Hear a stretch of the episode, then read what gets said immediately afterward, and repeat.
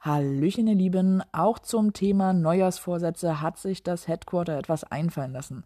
Im letzten Newsletter gaben sie Tipps und Tricks, wie man die Neujahrsvorsätze mit Geocaching einhalten kann.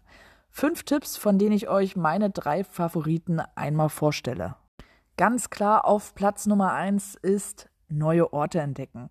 Und dazu schreiben sie, wenn Ihr Vorsatz ist, im neuen Jahr noch mehr neue Orte zu sehen, kann Adventure Lab eine große Hilfe sein. Egal, ob Sie neue Orte in der Nähe oder an weit entfernten Orten entdecken möchten. Adventures nimmt Sie mit auf Touren, die verborgene Schätze und wichtige Highlights aller möglichen Orte zeigen.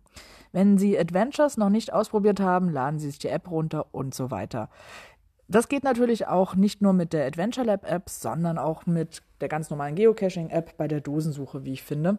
Aber ich finde den Vorsatz sehr lobenswert und deswegen steht er bei mir an Platz Nummer 1.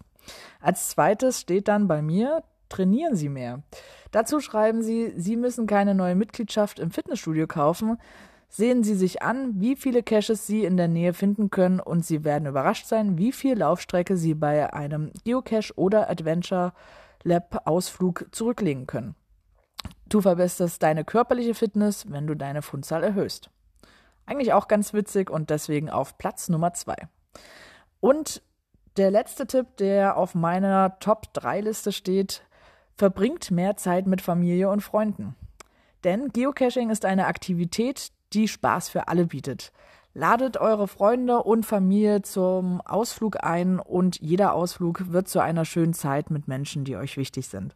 Das ist doch mal ein lobenswerter Abschluss.